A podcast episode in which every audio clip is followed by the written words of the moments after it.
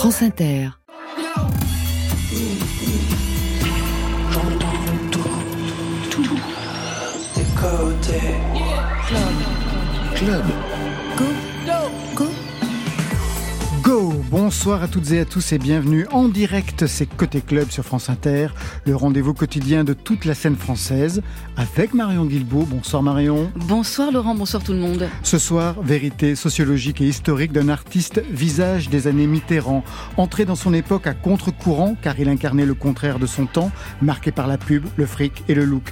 Un artiste qui a fait briller une lueur d'espoir dans le crépuscule des utopies, à l'heure où l'URSS se mourait et où la gauche française trahissait le peuple qu'il avait porté au pouvoir. Décrit comme un chanteur à minette, il a porté la mémoire de la Shoah. Il est aujourd'hui une institution, mais il avait tout pour rester anonyme. Il a tout fait pour le redevenir. Goldman est votre sujet. Yvan Jablonka, bonsoir. Bonsoir. Goldman, ce n'est pas une bio, vous le revendiquez, un travail de science sociale, une archéologie d'une époque. Ce livre est aussi un autoportrait. C'est vous, Yvan Jablonka, qui vous regardez en Goldman comme dans un miroir. Alors on va le traverser ensemble. Et pour vous, Marion Guilbault Eh bien, on va faire un algorithme musical, c'est celui de Côté Club. Dites-moi ce que vous aimez écouter, Yvan Jablonka, et je vous dirai qui sera peut-être dans votre prochaine playlist. Côté Club, parce que la musique est bonne, sur France Inter. Côté Club, Laurent Goumard sur France Inter. C'est un fils de la chanson française et du rock and roll, Monsieur Jean-Jacques Goldman.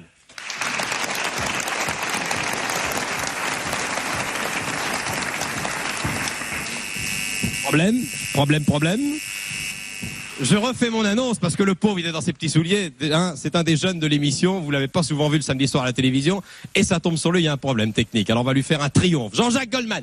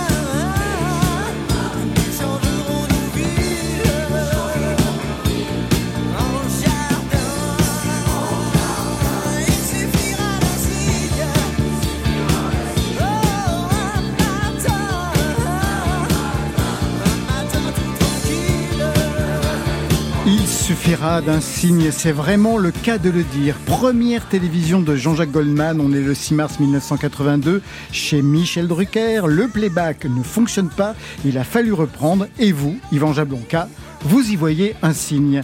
La séquence ouvre ce livre, Goldman. Quel est le signe que vous y voyez? Ce qui est fascinant, c'est de voir comment euh, Jean-Jacques Goldman adhère au fantasme euh, du loser, du raté.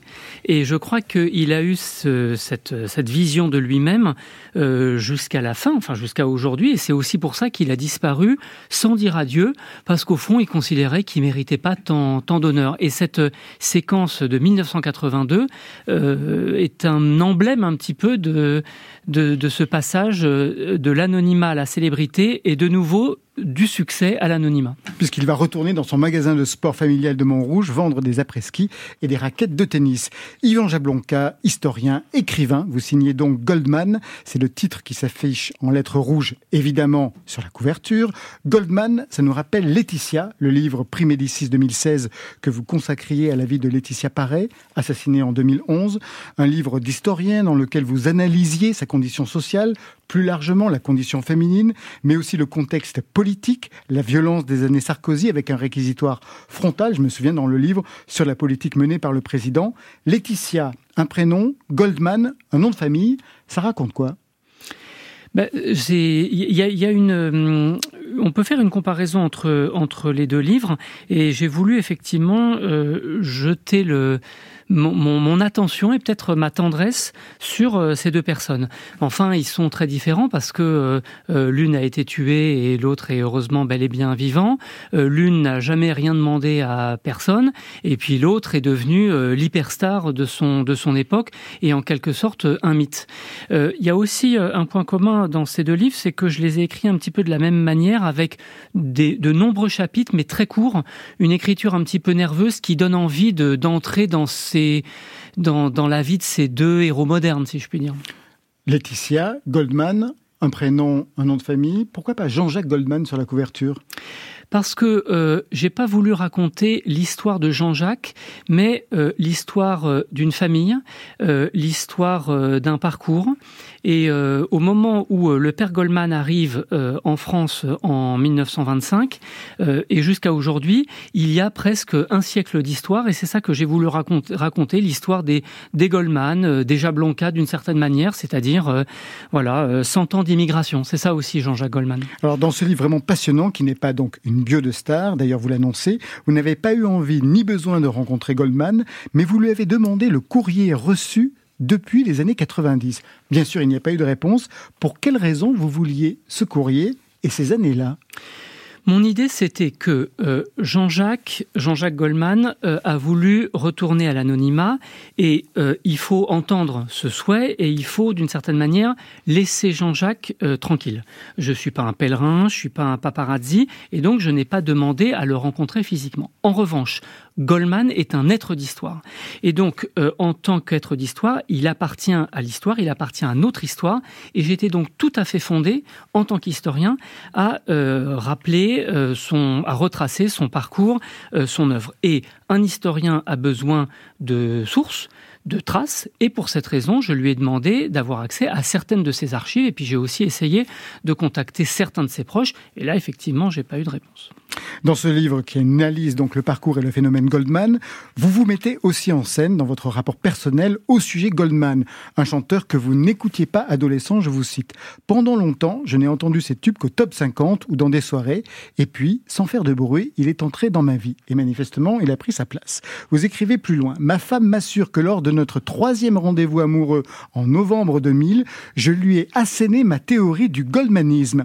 Comment expliquez-vous qu'adolescent, vous n'étiez pas réceptif à ces chansons? Qu'est-ce qui résistait chez vous alors que des années plus tard, vous allez saouler votre femme? Le texte, c'est dans le texte, hein, vous saoulez votre elle, femme. C'est elle qui le dit. Hein, oui, avec vos playlists de Jean-Jacques Goldman. Je Jean pense, que, je pense que adolescent, euh, j'avais besoin euh, de chanteurs, de chanteuses qui étaient très éloignés de moi politiquement, euh, culturellement, et c'est pour ça que j'ai beaucoup écouté euh, euh, la pop, euh, la pop anglaise, Renaud, Gainsbourg, et Goldman est, devenu, est, entré dans ma vie bien plus tard. J'étais jeune adulte, j'avais euh, 25 ans. La Goldmania était passée, était révolue depuis longtemps. Et je pense que je me suis aperçu à ce moment-là que je ressemblais énormément à Goldman. J'étais un petit Goldman. Et jeune adulte, ça a permis de répondre à des questions que je me posais confusément. Mais on peut comprendre que, ado, j'ai eu envie de regarder euh, vers euh, d'autres horizons. Écrire ce Goldman, c'est aussi se livrer à une défense et illustration de la pop culture, souvent ignorée des historiens. Est-ce que c'est votre côté minoritaire, pour reprendre un titre de Goldman, minoritaire et qui marche seul? Ben ça, c'est certain qu'un des points centraux de, du livre, c'est une réflexion sur la place de la pop dans nos vies. Euh, la pop et, et plus largement la pop culture, c'est-à-dire aussi euh, la BD, euh, la variété, le rap, le polar, le thriller, etc. La pop culture, tous ces sous-genres sont méprisés alors qu'ils sont partout. Et le partout dans la vie des gens, j'entends. Et le, le mépris qui les entoure produit une extraordinaire ignorance. Et moi, j'ai voulu combler ces lacunes et prendre la pop au sérieux et raconter euh, euh, 100 ans d'histoire française à travers les Goldman et euh, montrer aussi que euh, Jean-Jacques, l'un d'entre eux, euh, ponctue euh, nos vies depuis presque un demi-siècle. Et euh, on peut, un historien, un sociologue ne, ne peuvent pas passer à côté de, de phénomènes aussi massifs. Des phénomènes sociologiques et historiques, on va y revenir avec vous. Yvan Jablonka, vous êtes notre invité côté club ce soir, le seul et l'unique. Et c'est vous qui avez programmé les titres playlist France Inter. Premier choix, Étienne Dao, qui invite Vanessa Paradis à tirer la nuit sur les étoiles. Paradis, Dao, un commentaire? Je voudrais qu'on l'écoute d'abord, non? On en parle après.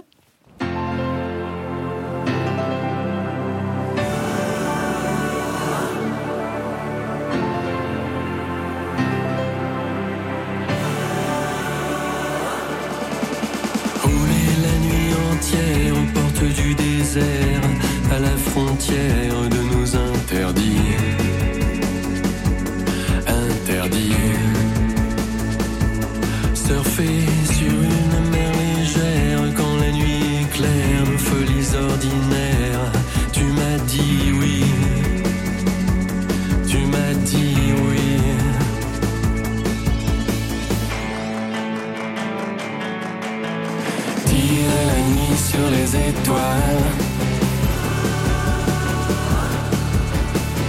La nuit nous appartient. wow. Première étreinte au matin pâle. Lis ton destin au mien. wow. Serait-ce l'odeur du soir qui tombe,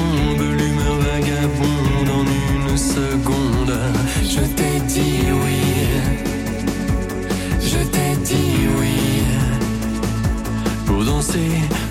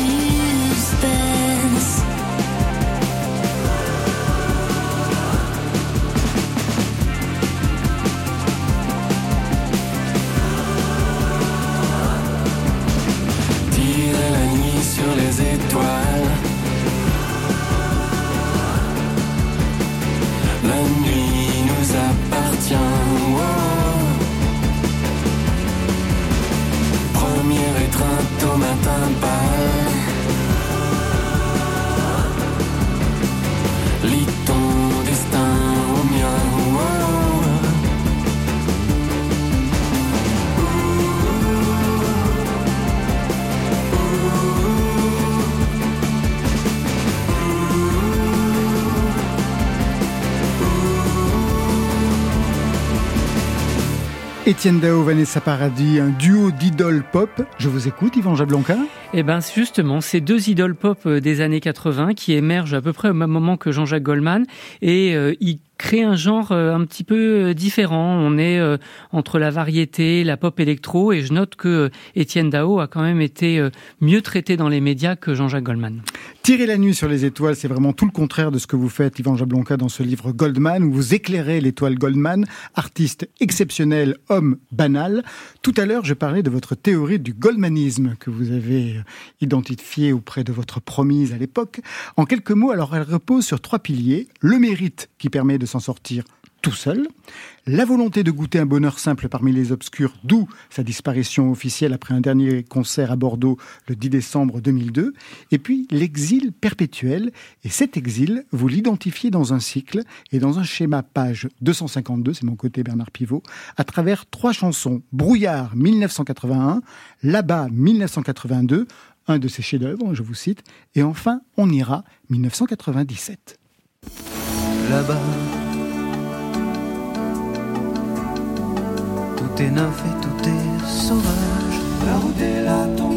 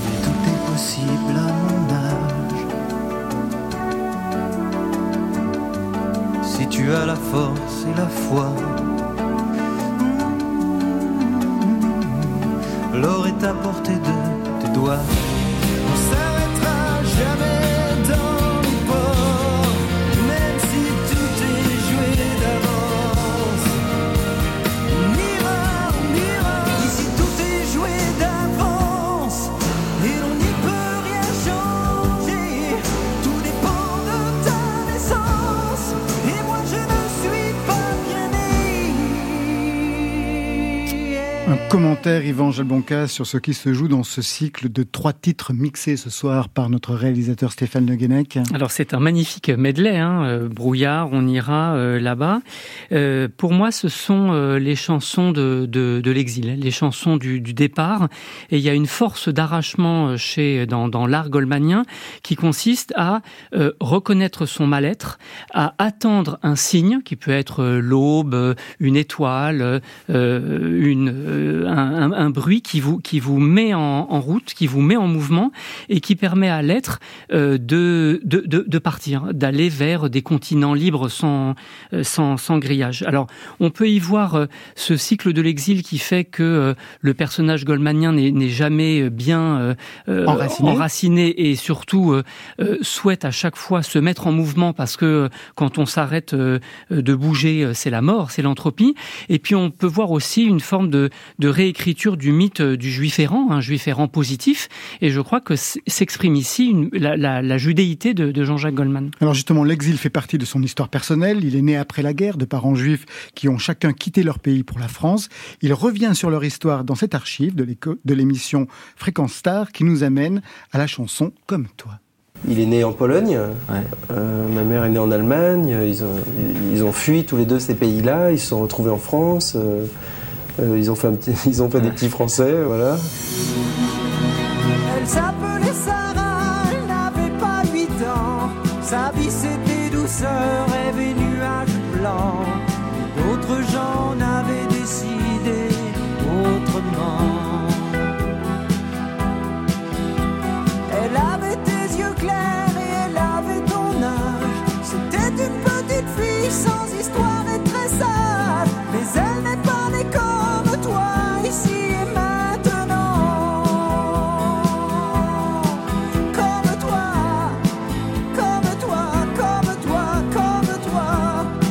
On peut très bien écouter cette chanson sans euh, penser du tout que ça parle de ça.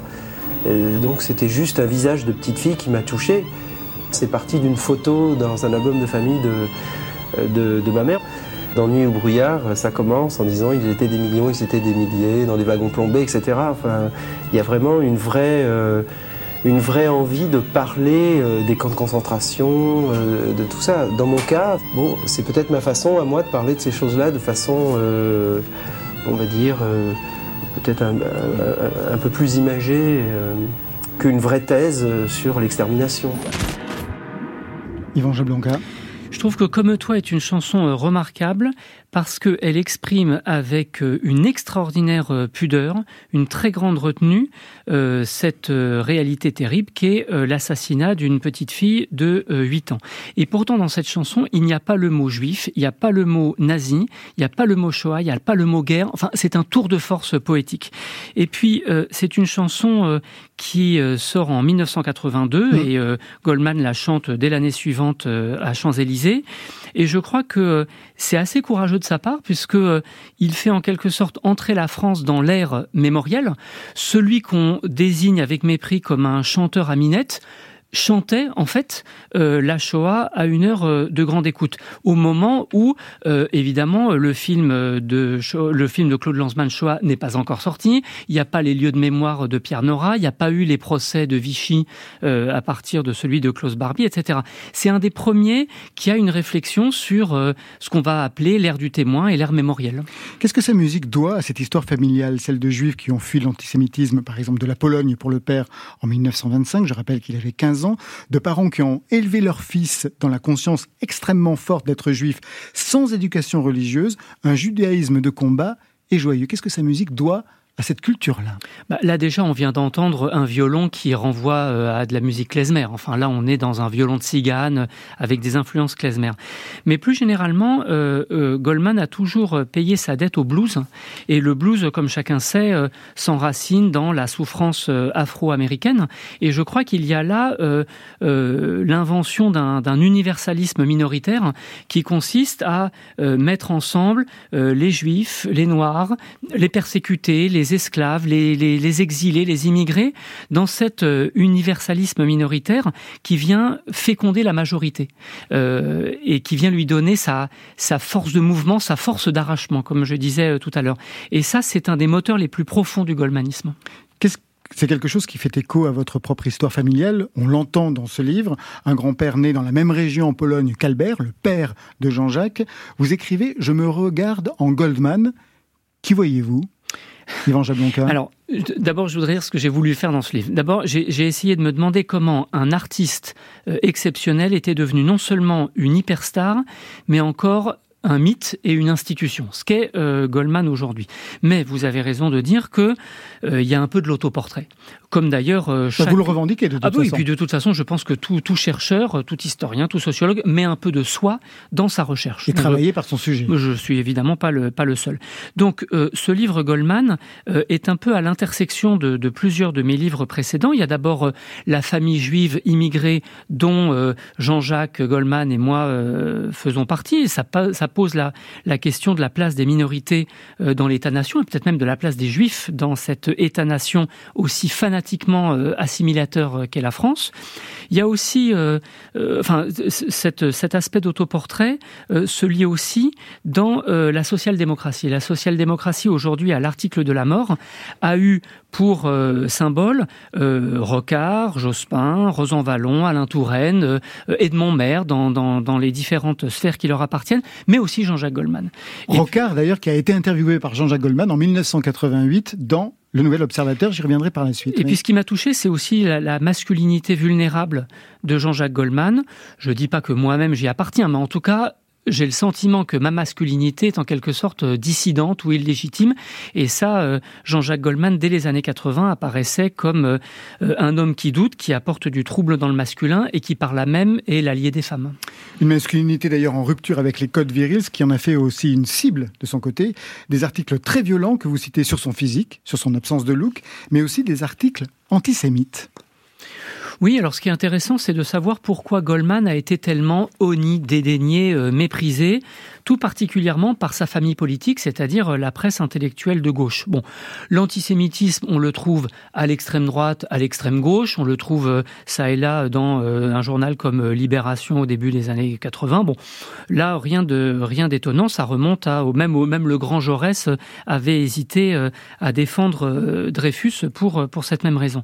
Mais plus largement, je crois que le, mépris que Goldman s'est attiré relève du snobisme, euh, de l'élitisme, qui est donc assez partagé dans cette presse de gauche des années 80-90, et euh, ce qu'il faut bien aussi appeler euh, le, mépris du populaire, et je crois même la haine du populaire qu'on trouve dans euh, certains journaux. Euh, J'y suis abonné en tout cas, mais aujourd'hui, mais aussi euh, il y a 40 ans au passé, et ils ont changé. Euh, Goldman parlait lui-même de téléramisme pour euh, euh, expliquer le, mépris, le dédain euh, euh, que cette presse euh, lui, euh, lui, lui Je crois qu'il y a aussi de la misogynie parce que le public de Goldman était euh, massivement composé d'adolescentes, des classes populaires, des classes moyennes, originaires de, des campagnes, des petites villes, des banlieues. Et donc, Goldman euh, méprisé, c'est tout son public qui devenait méprisable. Et puis, euh, dernière chose, il y a aussi le, le procès en défaut de radicalité, puisque d'une certaine manière, on n'a jamais pardonné à Jean-Jacques de ne pas être son demi-frère euh, Pierre. Pierre, ce gauchiste de choc qui a défrayé la chronique dans les années 68. On reviendra justement sur euh, cette double euh, cette, bah, ce, ce dédoublement entre Pierre Goldman et Jean-Jacques Goldman dans quelques instants. Deuxième choix playlist ce soir, Yvan Jablonka. Vous avez choisi Aurel San et The Neptunes. Dernier vers, je vous écoute ou je vous écoute après? J'aime bien Orelsan, j'aime bien sa, son, son énergie euh, sans concession. Je préfère euh, Orelsan maintenant que Orelsan euh, il y a 15 ans.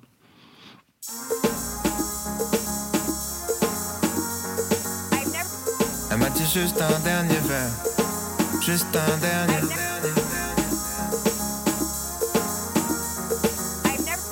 Elle m'a dit juste un dernier verre, juste un dernier.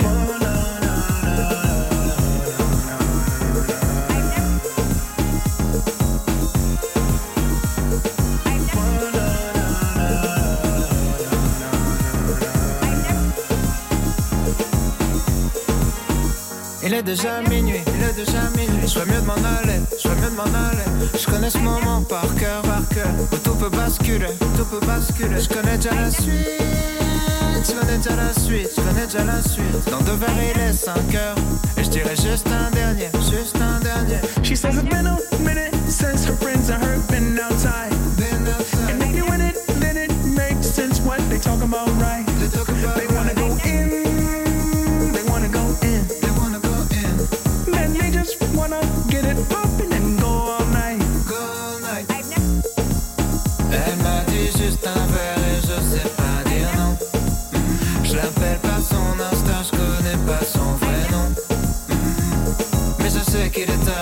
d'être à la maison. Mieux s'en aller. Juste un.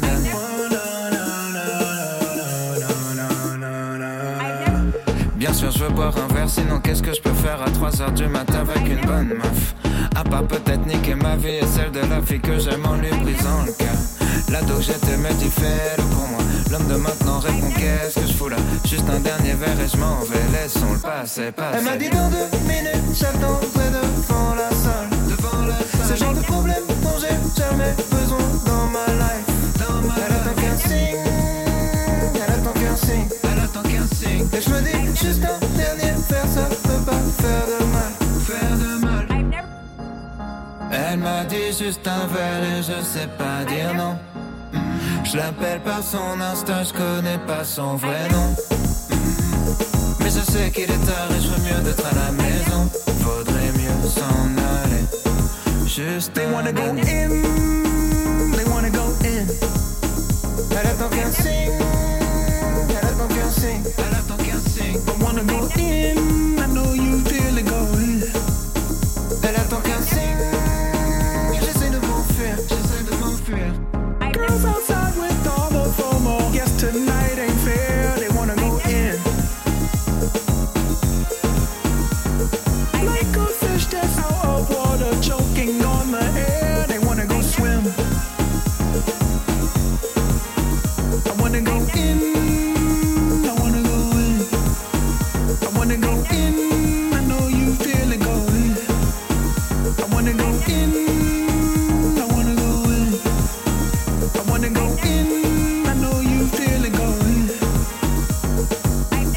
J'ai bien écouté les paroles de la chanson et j'ai entendu Elle n'attend qu'un signe, une référence Goldman, il suffira d'un signe. C'est vraiment l'inconscient qui parle ce soir. Alors tout de suite, un peu de rationalité, l'algorithme de Marion Guilbault. Côté Club. l'important, c'est le goût des gens, pas ce que sont les gens. Côté Côté club, Club. Sur France Inter. C'est le moment de l'algorithme musical de côté club Yvan Jablonka. Ça fonctionne comme sur les plateformes. Je pars de votre ADN musical, ce que vous écoutez, sur quoi vous dansez, et je vous propose un nouveau son à découvrir et qui sait peut-être à aimer. On commence par le premier disque acheté, c'est toujours parlant. Vous, c'est un immense tube des débuts des années 80, une chanson dingue, considérée par certains comme le premier rap français. Chacun fait, fait, fait ce qui lui plaît, plaît, plaît. Précipice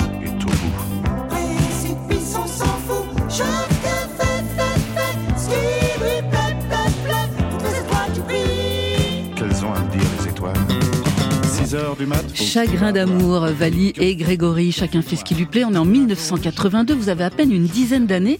Qu'est-ce qui a motivé cet achat, Yvan Jablonka?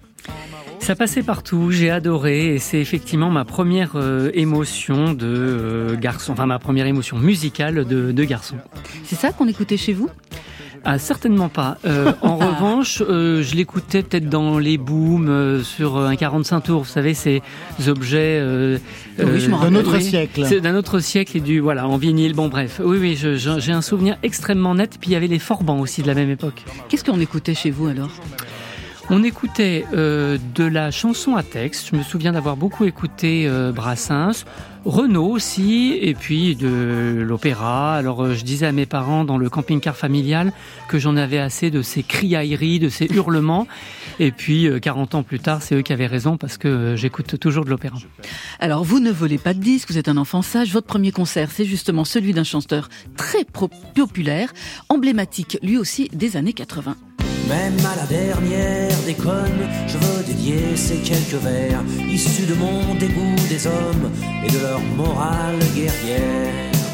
Car aucune femme sur la planète sera jamais plus con que son frère, ni plus fière, ni plus malhonnête, à part peut-être Madame Thatcher. Miss Maggie, Renault, 1985. Vous, vous l'avez vu, Yvan Jablonka, en 1988 pour la tournée Putain de camion. Quel souvenir vous gardez de ce concert? Je me souviens qu'il y avait un grand arbre sur la scène et que j'étais très ému de voir euh, Renaud. Et je voudrais dire que Renaud, c'est un des rares chanteurs dont je connais vraiment par cœur encore euh, les paroles. Et d'ailleurs, euh, beaucoup plus que Goldman. Goldman, je connais pas par cœur les paroles. Alors que Renaud, vraiment, euh, l'album Morgane de Toi ou des, des chansons plus anciennes comme Où est-ce que j'ai mis mon flingue, ça vraiment, je le connais très bien. Je suis un, un Renaud, Renaudologue, on peut Un dire comme ça. Renaud-phile. Et un Renaud-phile. Eh, Mais de quoi Renault, justement, est-il le symbole pour vous? De quel genre de chanson? De quelle France? Ah ben ça c'était euh, la France, c'est fils de profs, euh, révoltés, euh, mai 68, détestant les bourgeois et je précise que j'étais que bourgeois, je l'étais évidemment, mais c'est ce que j'ai voulu dire euh, tout à l'heure. Euh, Renaud me, me, me donnait cette, euh, ce, ce sentiment de révolte qui était au fond bien loin de mon ADN. De mon ADN. Moi au fond j'étais plutôt du côté des, des maranes et des juifs errants à la manière de Goldman. Alors passons à votre idole absolue en musique, une star internationale, voire interplanétaire. Il a été le héros du feuilleton de l'ami Mishka Saya cet été sur France Inter.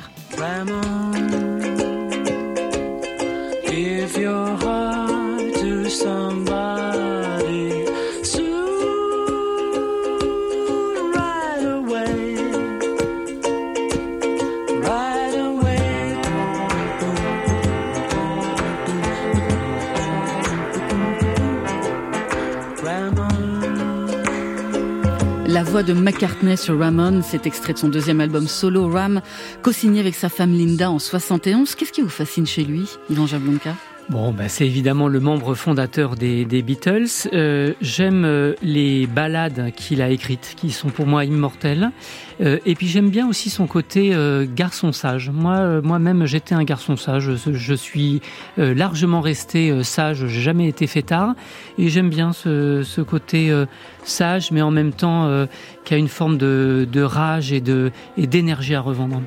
Alors, dans votre ADN musical, on trouve aussi des opéras bouffes d'Offenbach, de la pop anglo-saxonne, comme celle de Simon Garfunkel, Verdi, Un plaisir coupable pour Mike Brandt, des chansons populaires, de la musique lyrique. Alors, l'algorithme de Côté Club a mouliné tout cela, et voilà sa proposition. Des chansons qui sonnent comme des nocturnes, où la nuance et la poésie se rejoignent. C'est porté par une voix bouleversante, elle s'appelle.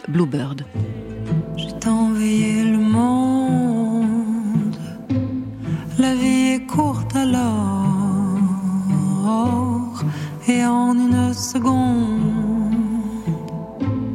je disparais encore. J'ai trop veillé le temps. J'ai trop veillé l'amour.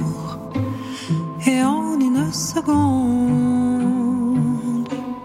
le temps de l'esclarement. Il est passé le temps de t'avoir et pourtant j'ai couru plus vite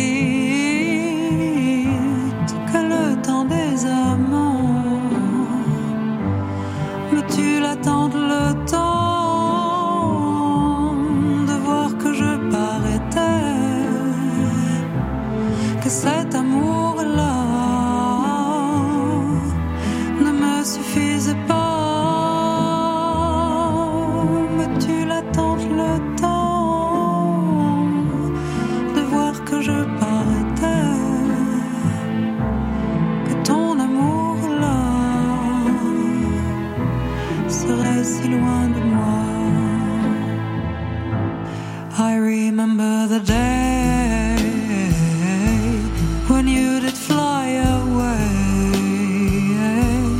You've never gone so long. You've never gone so far. I miss you now. Come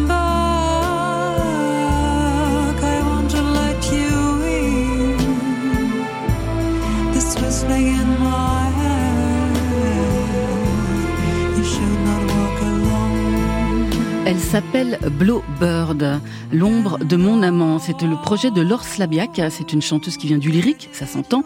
Elle chante en français, en anglais, mais aussi en yiddish. Et elle arpente un territoire très original aux confins de la folk, des musiques traditionnelles, du classique, de l'électro. Alors, est-ce que vous validez cette proposition de l'algorithme musical? Ouais, je, je valide et je vous remercie de m'avoir fait découvrir cet artiste. Voilà, je suis ému en l'écoutant. Merci. Alors voilà, euh, Laure Slabiak, alias Bluebird, elle est avec son dernier album Le ciel est partout, une des dix finalistes du prix Joséphine 2023 et elle sera en concert à Pézenas le 7 septembre, à la Citadelle de Besançon le 9, à la Manufacture Chanson à Paris les 20 novembre, 11 décembre et 22 janvier 2024. Et on l'avait reçu ici dans Côté Club, je me souviens très bien notamment de, de ce titre bouleversant.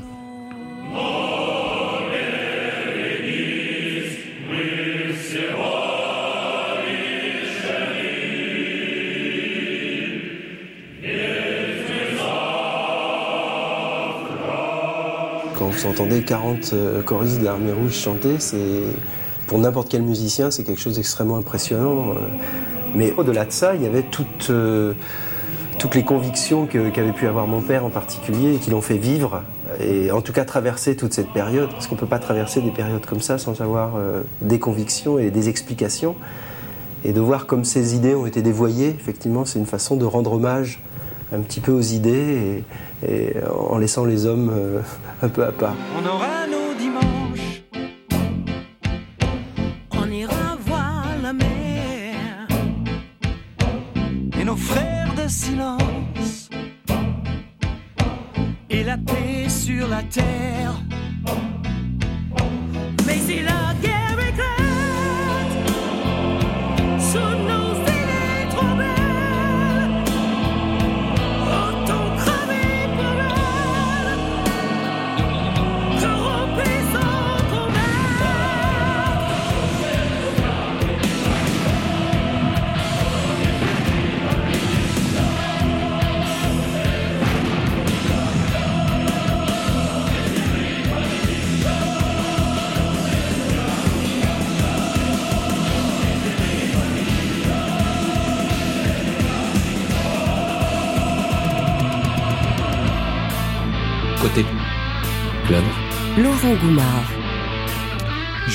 Goldman, Rouge, c'est une chanson à laquelle vous consacrez un chapitre entier, Yvan Jablonka, une chanson symptomatique. Alors il s'agit moins de régler ses comptes à Staline, hein, même si la chanson évoque l'idéal d'un monde meilleur bafoué par des criminels. En fait, c'est un règlement de compte que vous identifiez avec le PS. Goldman est rocardien, il a interviewé Rocard en 88 dans le Nouvel Ops. Goldman, ennemi de Mitterrand, un ennemi déclaré, que lui reprochait-il au fond? Goldman s'est toujours euh, flatté de ne jamais avoir voté euh, Mitterrand, qu'il jugeait euh, un homme de droite, complètement cynique et obsédé par le pouvoir. Dans les années 80, Goldman avait chanté l'Amérique. Long is the Road est une de ses chansons phares. Et dans la décennie suivante, alors qu'il est dans le groupe Fredericks Goldman Jones, il chante Rouge. Et euh, ici, ce rouge, c'est pas la couleur euh, de l'Union soviétique ossifiée euh, des années 70 ou 80, c'est plutôt le rouge du drapeau de la liberté, du drapeau de la, de la révolte. Et ça doit nous faire réfléchir aux différents héritages de gauche qui viennent s'incarner dans les chansons de Goldman. D'abord, je crois qu'il y a une, une une, dette qu'il euh, reconnaît euh, au socialisme antitotalitaire des années 30. Et cette chanson euh, est, à mon avis, une, un, un, hommage rendu au, au Front populaire. Hein. On le voit, on ira voir la mer, ça, c'est, ça renvoie typiquement au, au congé payé. Donc c'est les années 30, c'est le Front populaire, les brigades internationales. C'est exactement l'idéal de son père qui était un communiste anti-stalinien. Et dans les années 30, il n'y en avait pas, il y en avait pas beaucoup. Et puis une, un autre héritage de gauche chez les Goldman, c'est la proximité du peuple. Euh, Jean-Jacques Goldman a toujours, euh, en termes très orwelliens, euh, loué la décence ordinaire des ouvriers, des, commerçants dont il fait partie, puisque ses parents étaient petits, petits commerçants. Et il a toujours exprimé sa solidarité au peuple des petits, à cette armée de simples gens. Et dans les années 70, il retrouve l'antitotalitarisme avec ce qu'on a appelé les nouveaux philosophes, et toutes ces influences débouchent dans cette deuxième gauche à la France euh, Rocard, Jospin, euh, qu'on évoquait tout à l'heure. Le livre aborde vraiment la question politique hein, de votre côté, Yvan Jablonka, et on vous sent derrière quand vous mettez en scène deux visions opposées, incarnées par deux hommes, deux frères deux demi-frères en fait.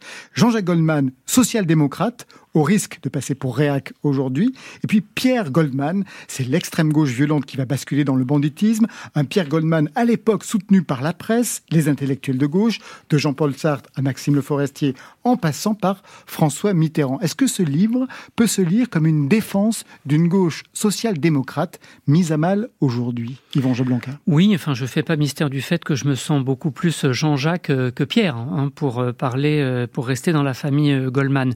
Mais plus je me suis intéressé euh, au, déclin de la, social-démocratie et même à sa, mort annoncée, sachant que le, le PS aujourd'hui n'est plus l'ombre, n'est plus que l'ombre de, de lui-même. Et il y a un point qui m'a qui m'a frappé, c'est que en 2002, il y a euh, à la fois euh, Jospin qui se retire de la vie publique dans les conditions que l'on connaît et le dernier concert de Jean-Jacques Goldman. Ça veut dire que à six mois près, en 2002, deux symboles de la social-démocratie à la française, Jospin et Jean-Jacques Goldman, tirent leur référence, leur, révérence. Et ça, euh, je crois qu'il y a quelque chose d'assez symbolique. Je voudrais vous faire écouter un autre titre de Jean-Jacques Goldman, C'est ta chance. Que tu sois douce et solitaire aussi. Il te faudra gagner pouce à pouce les oublis de la vie. Tu seras jamais la reine du bal vers qui se tournent les yeux éblouis. Pour que tu sois belle, il faudra que tu le deviennes, parce que tu n'es pas jolie. Apprennes à perdre, à encaisser tout ce que le sort ne t'a pas donné. Tu le prendras toi-même. Rien ne sera jamais facile. Il y aura des moments maudits. Oui, mais chaque victoire ne sera que la tienne. Et toi seul en sauras le prix.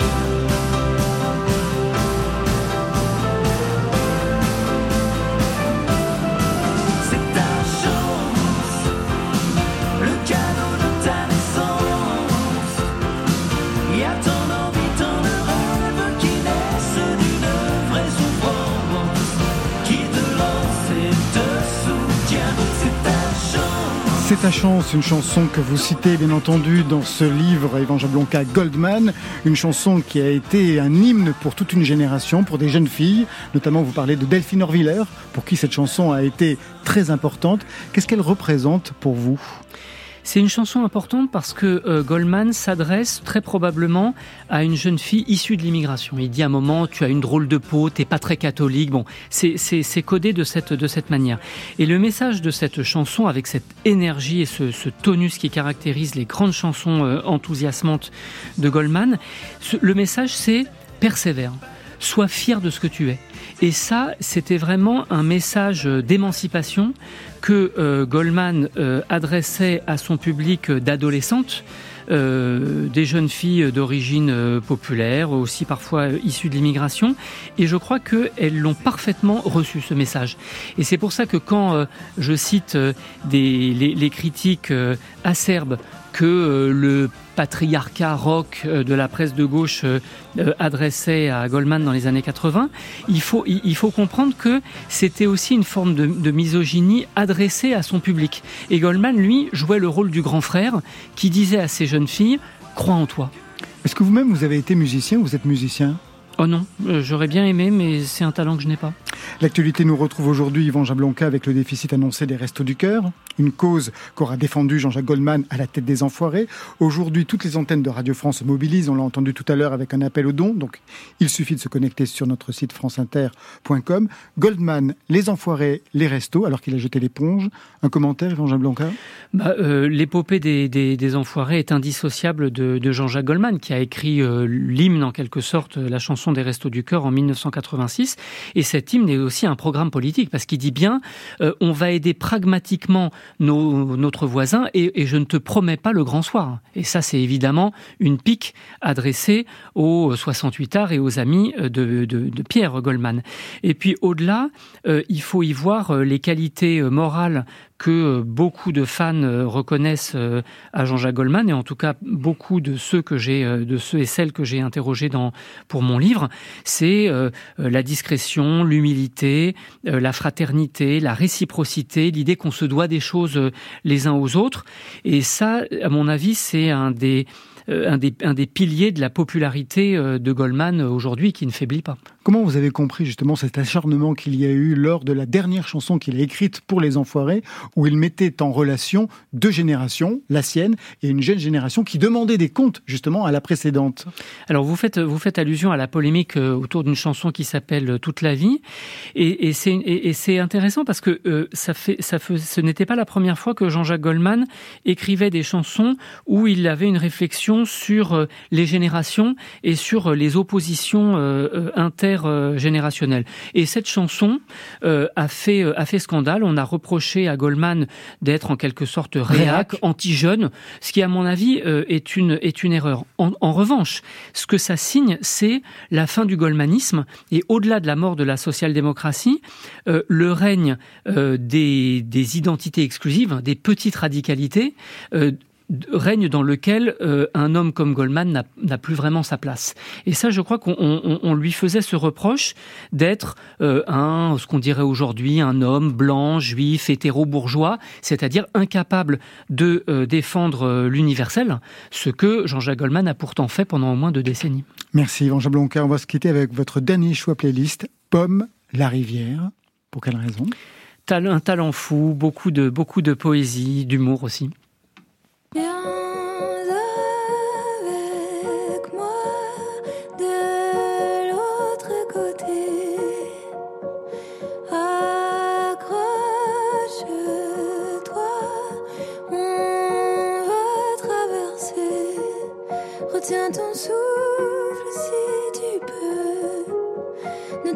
Peux.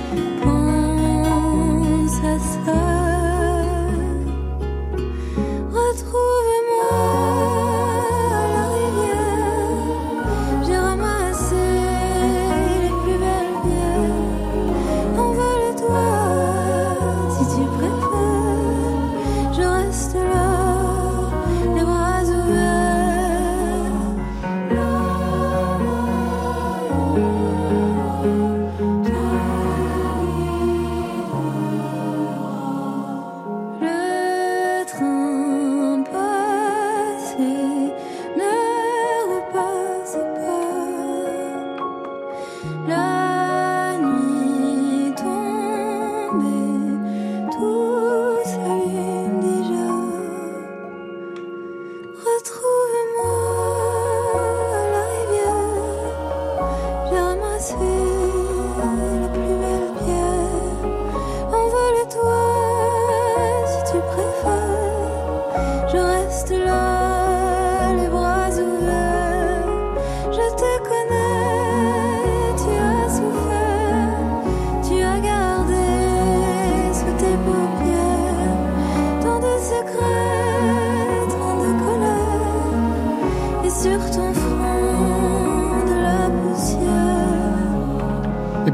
côté club, c'est la fin. Puisque tu pars, aurait chanté Jean-Jacques Goldman son titre de fin de concert. Merci Yvan Jablonka. Merci beaucoup. Pour cette heure passée ensemble, je rappelle votre titre, votre livre Goldman en lettres rouges avec un portrait noir et blanc de Jean-Jacques très pensif. C'est aux éditions du Seuil. Ça, c'était pour aujourd'hui. Mais demain,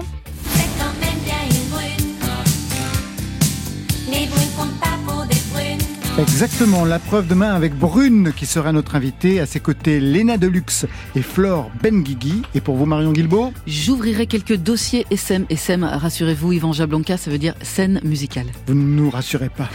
Vous nous frustrez. Merci à toute l'équipe qui veille sur vos deux oreilles. C'est Stéphane Le Guenec à la réalisation, à la technique ce soir, Alix Barrois, programmation, Virginie Rosic, Marion Guilbault, Alexis Goyer, Valentine Chedebois aux playlists, avec vous, Yvan Jablonka, côté club, jusqu'au bout de vos rêves. Alors, bonne soirée, bonne fin de soirée, c'est sur France Inter.